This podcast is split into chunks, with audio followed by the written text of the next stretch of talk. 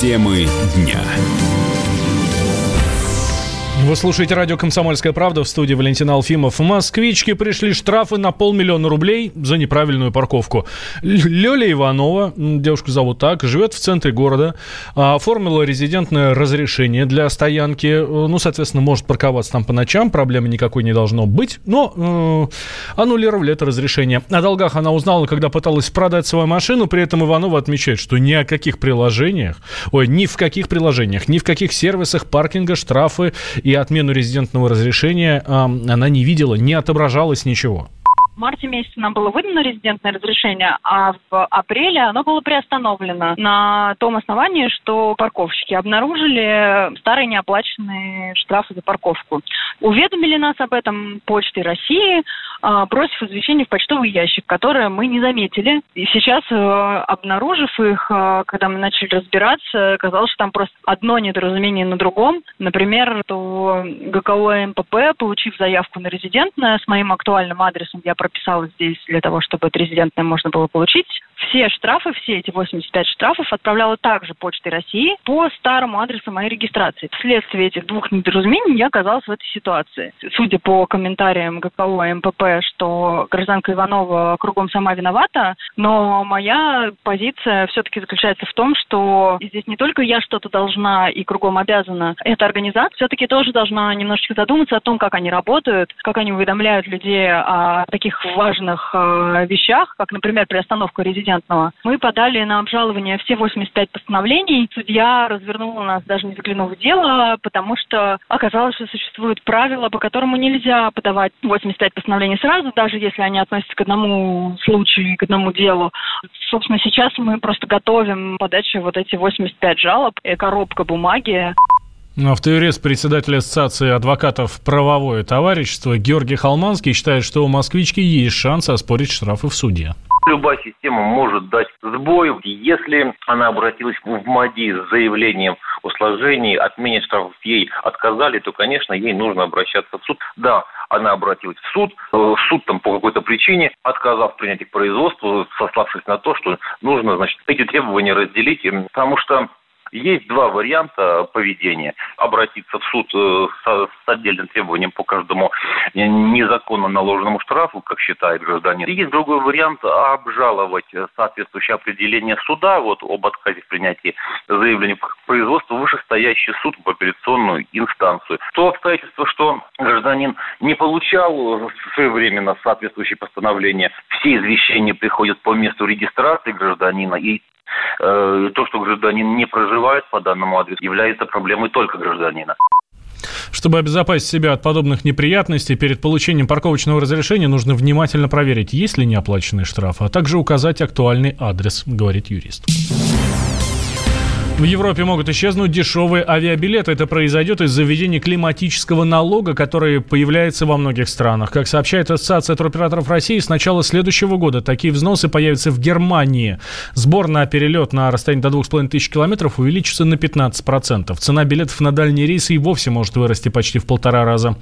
Климатический налог нужен для того, чтобы туристы пересели с самолетов на более экологичные виды транспорта. Однако, как рассказал вице-президент Российского союза туриндустрии Юрий Барзыкин, с введением новых сборов э, люди не станут меньше летать.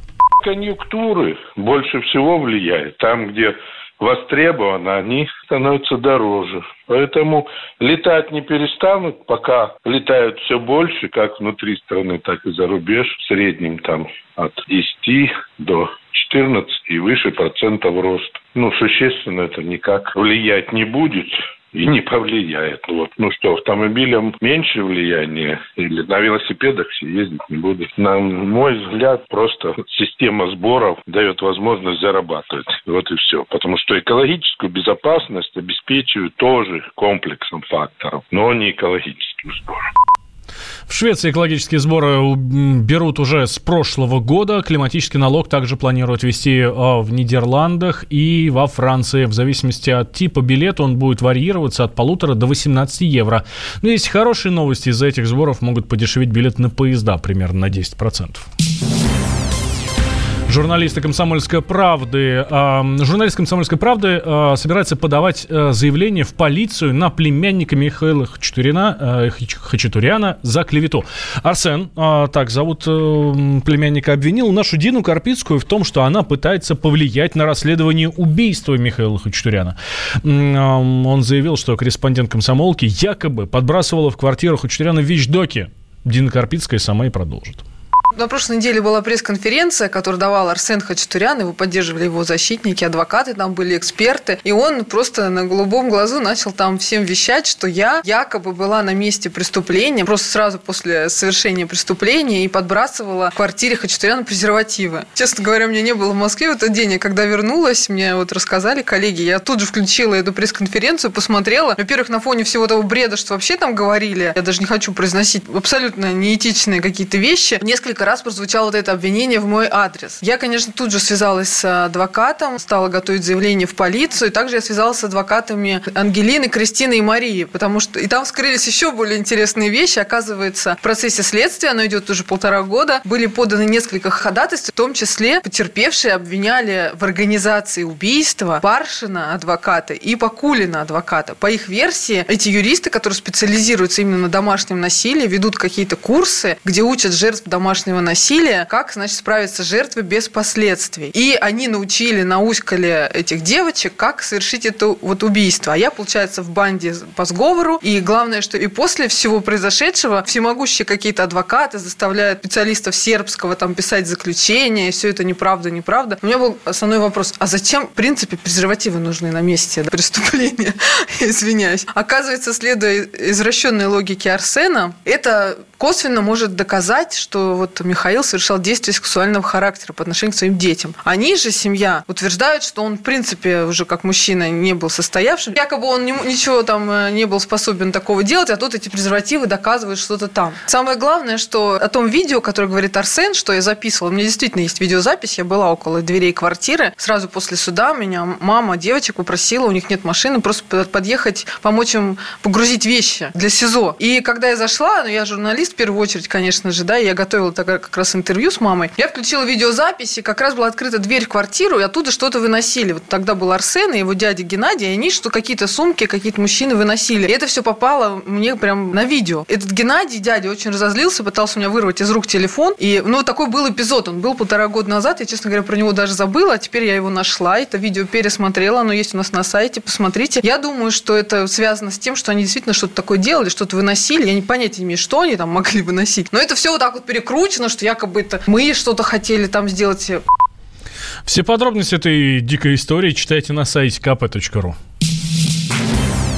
Темы дня. Можно уйти в большую политику, но большой спорт пойдет вместе с тобой. С тобой. Чемпион мира в тяжелом весе.